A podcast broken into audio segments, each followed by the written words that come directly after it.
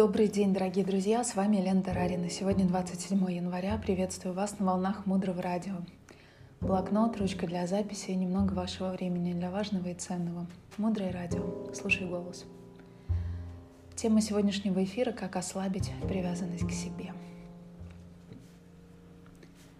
Мы поговорим о том, что произойдет, если наша привязанность к себе станет слабее – что мы начнем при этом чувствовать и как мы начнем относиться к тому, что происходит в нашей реальности.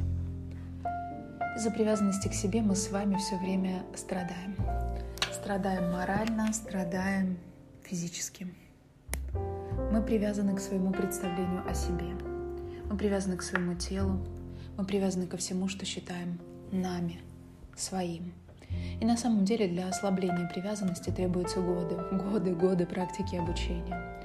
Но сейчас мы с вами очень коротко посмотрим, как может иначе развиваться ситуация, если мы эту привязанность к себе ослабим. Собственно говоря, почему с ней нужно работать? О чем говорит вообще а, тибетская традиция, когда в сутре сердца произносятся слова «нет старости, нет смерти, нет прекращения старости, нет прекращения смерти». Наши учителя все время повторяют, что тот путь, которому они нас обучают – это путь прекращения старости и смерти. Давайте сейчас посмотрим, как эта цель связана с тем, что мы ослабляем привязку к себе. Ослабляем, ослабляем, ослабляем, ослабляем, пока, наконец, ее совсем не уберем из нашей жизни. Практик, направленных на ослабление привязанности к себе, очень много. Например, практика поворота. Мы думаем о привязанности к тому, чем мы самих себя держим, мы себя закрепляем внешними объектами. Что я — это тот дом, который у меня есть. Я — это та одежда, которая у меня есть. Это те привычки, которые у меня есть и так далее. Мы самих себя держим целым огромным комплексом внешних вещей. И поворот говорит, ослабьте эту связь с этими подпорками. Поворот нам помогает убрать подпорки — которыми мы удерживаем нашу, то, что называется персону, то, как мы самих себя представляем. Следующая практика — сострадание. Практика сострадания, когда мы отрываемся от того, что у меня сейчас нет боли, не хочу я никакой боли чувствовать других людей, и готовы в своем состоянии, пока у нас нет этой боли, почувствовать боль других людей. Может быть, она есть уже боль. Но сам факт, что я готова настроиться на другого человека и оторваться от своей боли и от того, что мне нужно сейчас, это, безусловно, работа в направлении сострадания. Еще практика. Радоваться за других. Оторваться от того, что я радуюсь, когда я получаю. Радость за других — это, по сути, дело что такое? Мы практически радуемся за других — так как мы радуемся обычно за себя или за своих близких. То есть мы самих себя как бы увеличили. Мы включаем других в свои границы. И вот к этому я сейчас подвожу, что еще одной практикой, которая позволяет нам оторваться от привязанности к себе, является практика обмена себя на других, на всех уровнях.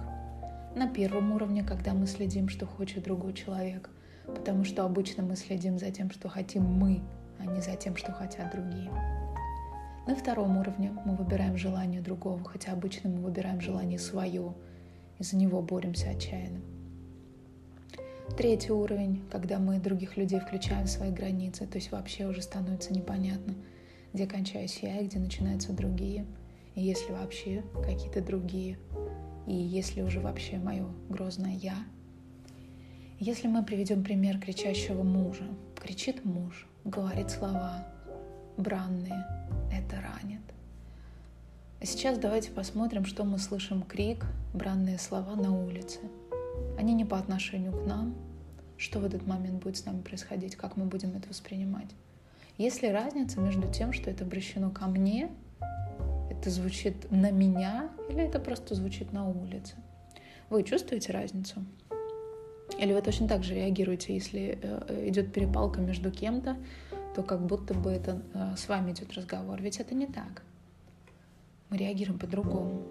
Или другая ситуация, вам делают замечание.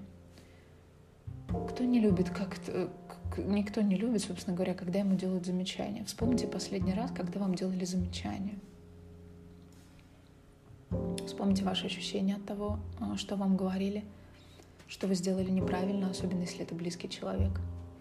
А теперь представьте, что вы стоите на улице, и мама делает такое же замечание своему ребенку.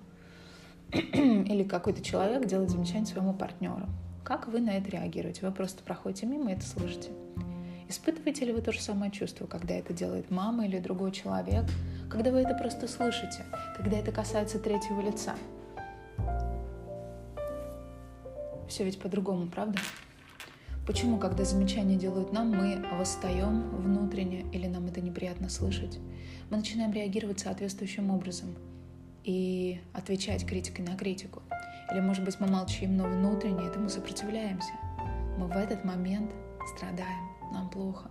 Мы не получаем в этот момент наслаждения.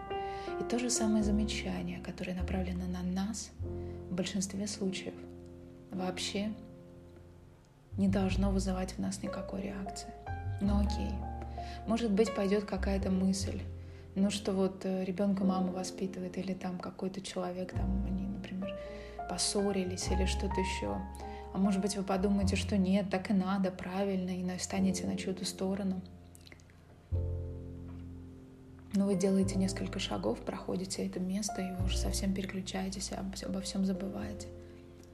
А над этим замечанием к себе мы можем иногда думать несколько часов, несколько дней и даже несколько лет. Мы долгое время мысленно пережевываем замечание или грубое слово. И уже нет рядом мужа, и уже нет рядом мамы, которая делает нам больно. А внутренний диалог продолжается. И все из-за этого врага, привязанности к себе – потому что сделали замечание тому объекту, которого мы называем «я». И показателем нашего продвижения на духовном пути является, насколько быстро мы можем остановить наши истории, наши обиды, наши обвинения в, в, любые, в любые стороны. Если идти еще дальше, то привязанность распространяется в такой же степени и на физическое насилие. Изнасилование – это результат привязанности к своему телу, говорим, а, говорят наши учителя, когда а, анализируют проблемы а, сложных жизненных ситуаций, которые возникают в жизни людей. А у нас у всех ведь привязанность к своему телу невероятная. Мы наше тело холим, леем, перевозим с места на место, кормим, ухаживаем за ним, пичкаем таблетками, кремами, мажем. Мы все время вокруг своего тела. И с одной стороны, это хорошо, когда мы проявляем о теле заботу, но когда мы слишком фиксированы на теле, э, мы э, совершаем таким образом, создаем причину, по которой включатся другие программы, которые будут нас от этой привязки лечить. И в одном из учений Ламадвора говорит, что чем больше мы заботимся о своем теле, тем больше оно требует заботы, тем больше уязвимым оно становится. Так сходят семена. Это не означает, что мы не должны питаться э, здоровой пищей или заниматься йогой. Нет, нет. На то, что мы делаем весь мир бесконечным количеством косметических процедур, массажиков, кремиков, душиков, это делает наше тело все более и более уязвимым. Так всходят семена.